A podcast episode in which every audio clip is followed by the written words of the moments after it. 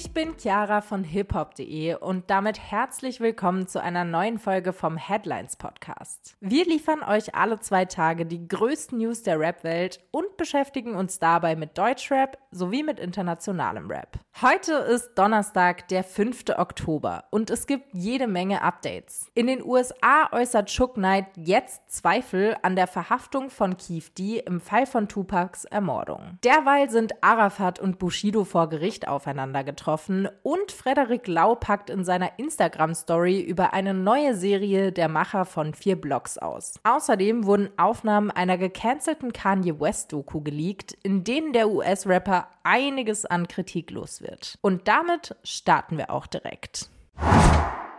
Wir starten in die Folge mit neuen Videos von Kanye West, in denen er ordentlich am Ranten ist. Die besagten Clips stammen dabei wohl aus einer gecancelten Doku aus dem Jahr 2018. In den kurzen Videos, die unter anderem DJ Academics geteilt hat, regt sich Kanye über Cardi B, Nas, Pusha T, Tiana Taylor und sein eigenes Label Good Music auf. An der Stelle einmal der Hinweis. Kanye West leidet wahrscheinlich unter einer bipolaren Störung. Kim Kardashian hat mehrfach über die Episoden ihres damaligen Mannes gesprochen. Aber zurück zu den geleakten Aufnahmen. Für besonders viel Aufregung sorgt vor allem die Aufnahme, die sich um Cardi B dreht. In dieser sagt je in einem Telefonat, dass es sich bei der US-Rapperin um ein reines Industrieprodukt handele, das von den Illuminaten installiert worden sei. Der Plan habe laut Kanye darin bestanden, Nicki Minaj zu ersetzen. All das erklärt der US-Star, während er in einer Zeitschrift blättert. Zitat: Cardi B ist ein Gewächs der Illuminaten. Sie schreibt ihren Rap nicht. Sie ist nur dazu da, so ignorant wie möglich zu klingen. Sie hat Nicki Minaj buchstäblich absichtlich ersetzt. Cardi B hat auf Twitter in einem bereits gelöschten Tweet mutmaßlich auf diese Aufnahmen reagiert. Sie scheint Kanye die damaligen Aussagen nicht übel zu nehmen. So präsentierte die US-Rapperin kurzzeitig eine Stelle aus einem anderen Kanye-Interview, in dem er positiv über Cardi spricht. Zusätzlich postete die US-Künstlerin ein Herz-Emoji. Wenn ihr wissen wollt, was Kanye an Nas, Pusha T, Tiana Taylor und seinem eigenen Label auszusetzen hatte, dann checkt doch gerne mal den passenden Artikel auf unserer Website www.hiphop.de ab.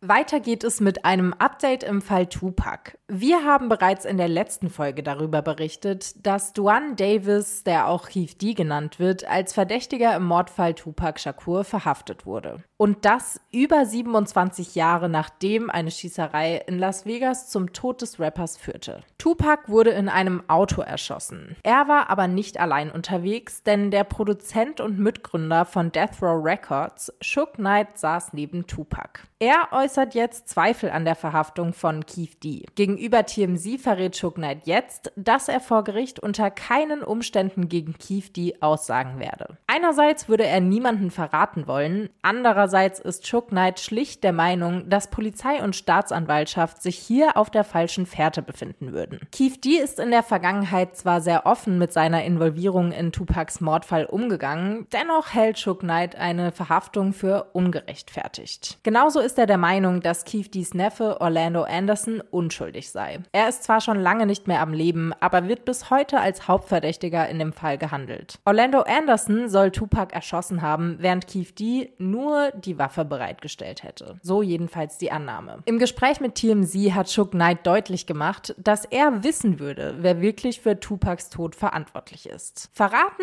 werde er das allerdings niemals. Vertraut man seinen Worten, wird der Mordfall also wahrscheinlich niemals richtig aufgeklärt werden können. Denn von den sechs Leuten, die 1996 an der Schießerei in Las Vegas beteiligt waren, sind Chuck Knight und Keith D die einzigen, die heute noch leben.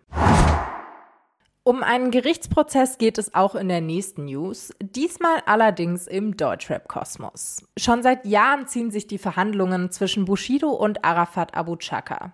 Diesmal geht es in einem Zivilprozess um Wohnungen. Die Bild schätzt den Wert der Immobilien auf insgesamt 7 bis 8 Millionen Euro.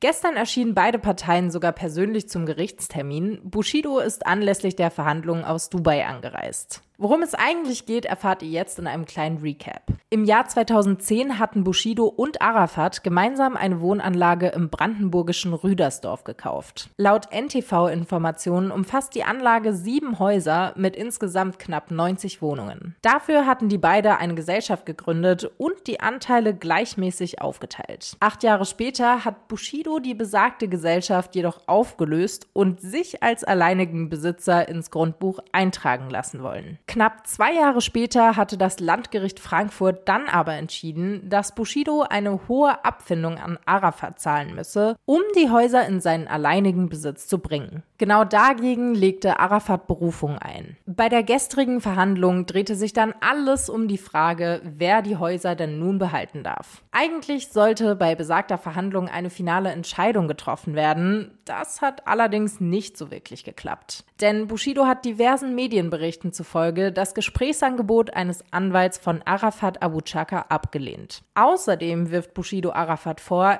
er habe Geld aus der gemeinsamen Gesellschaft für private Zwecke genutzt. Dieser Behauptung widerspricht Arafat. Denn wie viel Geld zwischen den beiden für die Übernahme der Wohnanlage fließen muss, wird maßgeblich davon bestimmt, ob Bushidos Vorwurf an Arafat sich bewahrheitet oder eben nicht.